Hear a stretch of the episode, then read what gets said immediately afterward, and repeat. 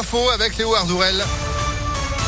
Bonjour Léo. Bonjour à tous. Réunion décisive aujourd'hui entre la France et le Royaume-Uni sur le conflit autour des droits de pêche. Le secrétaire d'État aux affaires européennes, Clément Beaune, reçoit le secrétaire d'État britannique chargé du Brexit, David Frost, à Paris.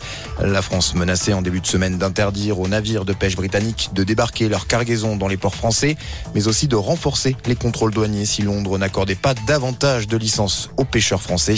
Elle avait finalement provisoirement levé l'ultimatum en attendant la rencontre parisienne.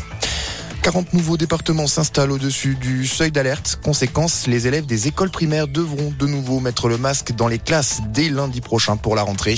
61 départements sont concernés au total. En parallèle, le nombre de tests, lui, a continué de chuter pendant les vacances de la Toussaint. 240 000 en moins la semaine dernière.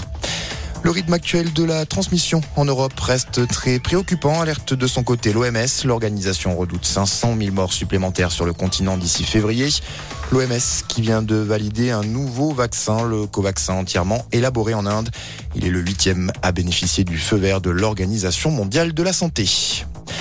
Dans l'actualité également, nous avons terminé notre liste de choses à faire. On est prêt au retour, déclare Thomas Pesquet depuis la Station spatiale internationale. L'astronaute français a échangé en direct avec Emmanuel Macron.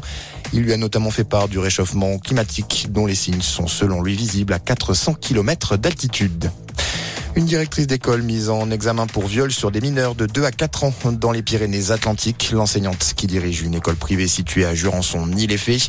Elle est visée par plusieurs plaintes de parents d'élèves et n'exerce plus depuis le mois d'avril.